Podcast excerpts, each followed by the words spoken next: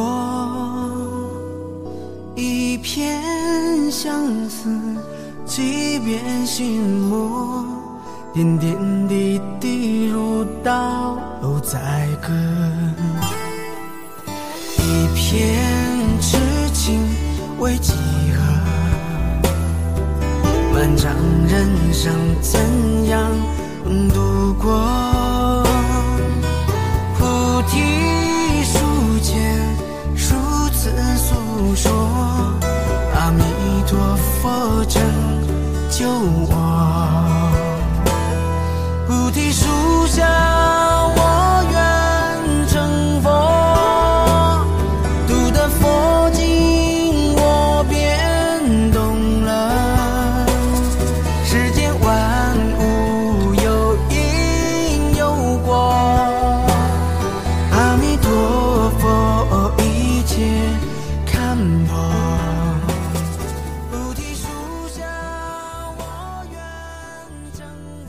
二章，除了洪湖侄孙女以第一人称叙事，还有一位讲故事的我，爱慕着方的说不受，他通过方的遗嘱，向洪湖转述了方的另一位爱慕者闷里骚对方的情感。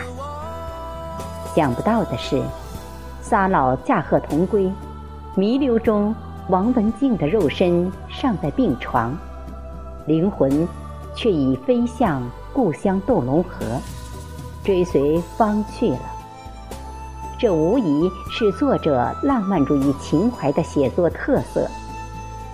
到底与方如何汇合的？现在就请各位听众与我主播贝西一起来欣赏作家金灿然《将军魂魄之翱翔》连载三，追方遭堵。龙王劝和。阿弥陀佛拯救我。菩提树下。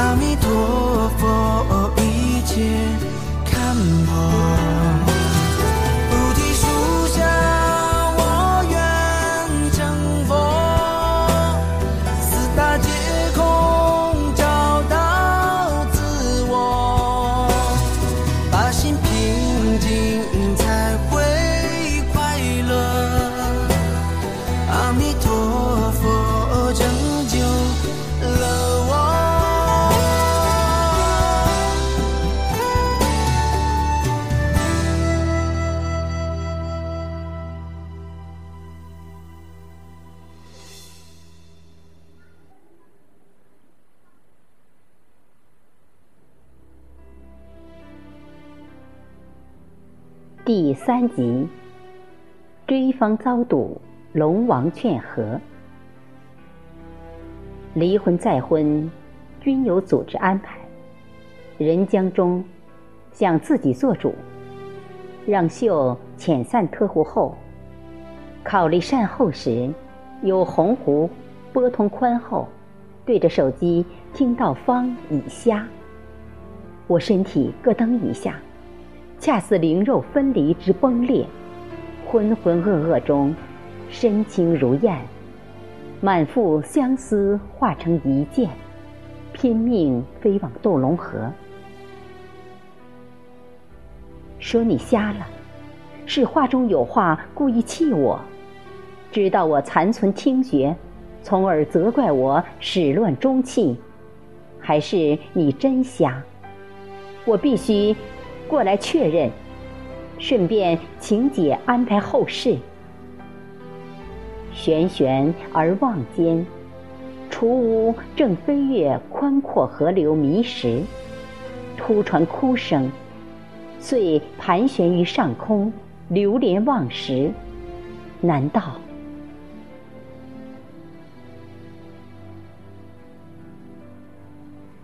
顺向鸟看，白沙连片，哀蝉雾绕，灵车抛出黄纸钱，漫天飞舞。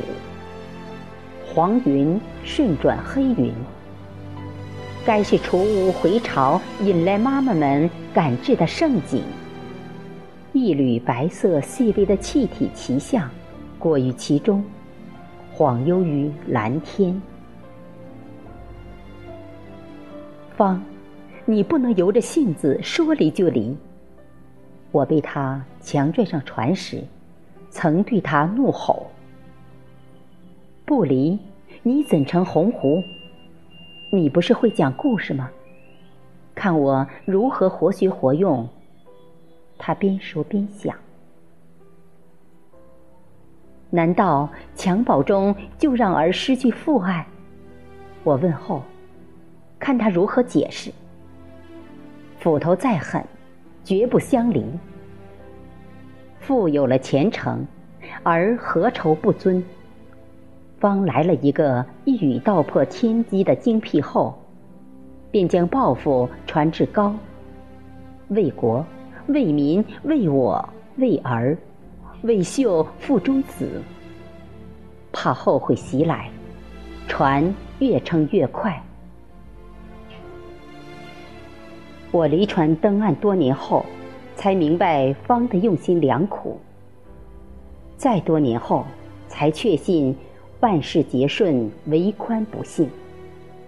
孕育于母体情绪大起大落中，出生于风刀霜剑、流言蜚语里，挣扎于小学贫困潦倒中，成长于中学文革风暴里。一眼认准，蓝天里的奇象为方之魂。新婚燕尔，缠绵未及，已天各一方。直至双双灵肉分离后相遇，其真其情其分离之崩裂，世上难遇。亲朋好友，千丝万缕，纵横交错，庞大体系的我。怎能说没就没？纵然厌倦，养平仍所急求。苟延残喘，梦寐乐死，已然躯壳。亲友祈祷，仍嗡嗡。亡灵只好讥诮说拜拜，飞回老家。既已撞见，何不赶紧求姐姐？明确两具僵尸何去何从？岳飞相距却越远，或突一座山峰平地拔立横我面前，上不见巅，横不见缝，破壁企图纷纷告败，头皮撞血一网笑。翱翔顾盼中，我猜。隔山魂，要么急切与我相会，要么发誓永不再见。唰的穿过，茫然不知哪儿进哪儿出，时隔多久？或从被串至剑中迂回而过，或趁恶听驾雾蒙混而越。休提怎过冲破继位？回望后山，仍犬牙交错，微风插萧。前瞻奇象，追往中，乌鸦们拦我飞行，要我勿惊扰亡灵超度，然后继续深情的送别。极目远眺中，我与消失在蓝天中的方之魂痛别后。继续飞在乌风蒙雨中，只能为期寻觅其他居所。残阳下，水色映血。想到那次渡河，径直坠入，扑通一声，破返魂转，来了。想不到天上压祖。入河人迎，更想不到迎我的是张龟孙。这个人，就像眼前的一个浪头，把我重新摔到了历史长河的另一端。我随兄逃难至上海，已奄奄一息。京城出来，一路追杀，门徒家佣接连倒闭。到家未歇片刻，俱起逃亡。昏睡数日醒来的我，看到说话的人是从京城一同逃难的小资子。这是我家。与东家走散，跳上南下的火车，上面有吃有睡。父亲门徒中，他最有钱。在京念书，一单开口，上海随即寄来。背后人都称他是老鸨儿子张龟孙。难道我和兄嫂误入青楼？我虽不算金枝玉叶，起码有贵族血统。云里雾里，兄嫂同入，向他道了个万福，全当没我，这才大梦初醒。落魄的凤凰不如鸡，他还算识相，见我郁闷，赶忙开导。东家，令尊。永远是我爱戴的师长，我要在寒舍为先生补设灵堂。你才是东家，那叫你少爷。够了！我将他从嫂子手中接来的茶杯哐当摔碎。原来小资子早就是革命党人，返乡我加入共产党后完全失联。直到渡河，受命于各自上司，再次与这位已成党国不大不小的指挥官见面。国民党气数已尽，你何苦负隅顽抗？我单刀直入。贤弟还是当年摔杯脾气，数年未见，不叙旧也罢，还端架子。首长的命令让我没法分情，小姿子，不，该是曹旅长了。国军节节败退，非但没有邀他，还能如此回击，反让我为当年落难被他收容下不来台。想听听为何别人叫我张龟孙吗？他主动向我解开谜底。祖辈相传，我们是张士诚的后代。这激我锐意进取，以负祖宗之望。果成你年轻时偶像。没透身世，或从事于令尊，恐有僭越之嫌。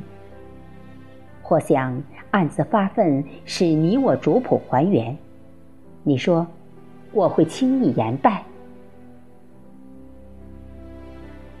此次对垒氏的研判不欢而散，陷入阴间，记其兵士前嫌。我说云就要成博士，刚提到方，他翩然而去，似乎全知，或已惭愧万分，觉得无颜面对与己为敌的我。继续畅游中。有人叫王队长，燕雀也来了。第三批渡河名单中没他，我硬要他报名。游击队都快打光了，还需要勤务兵吗？对岸机枪狂扫中，他游到河心便沉默。不久前，剿灭国军一股游兵散勇、收兵撤退时。一声枪响，我一个踉跄，在燕雀推搡下，子弹从我耳边嗖的飞过。心存感念，本想渡河后提他做副队长。其实他提醒过我，不把对岸双墩端掉，必成巨大障碍，渡河会惨烈无比。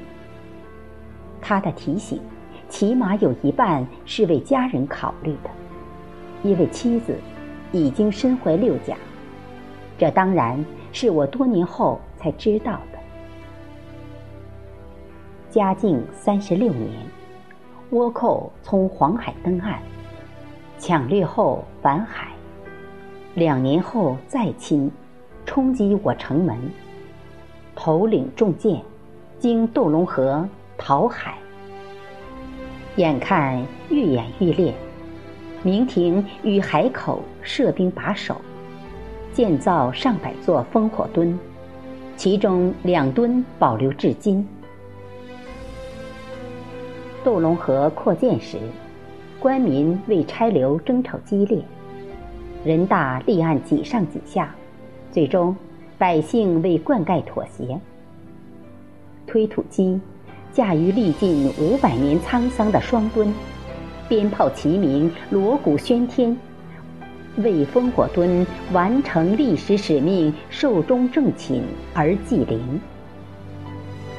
我作为从宁返回的特邀代表，与台下闻讯赶来的数千斗龙人连声屏气，等同台领导一声令下，当年立下赫赫战功的烽火墩就会轰然倒塌。突进骚动，公安员垂危告急的目光纵横扫射下，传来吼叫。烽火墩喷泉啦！泉水哗啦，百姓全傻，纷纷蜂拥围观，发现墩壁刻满文字，无人知晓字由谁刻。于是，传出海龙王闻讯文物已赋予历史价值后，派来使者凿开泉眼。人大正式通过。杜龙河改道绕行，保留下这段由东向西在喷泉冲击下唯一的倒流湾。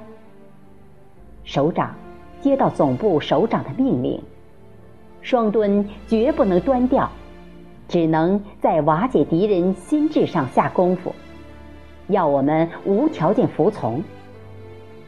结果，凭女人智慧一举攻下。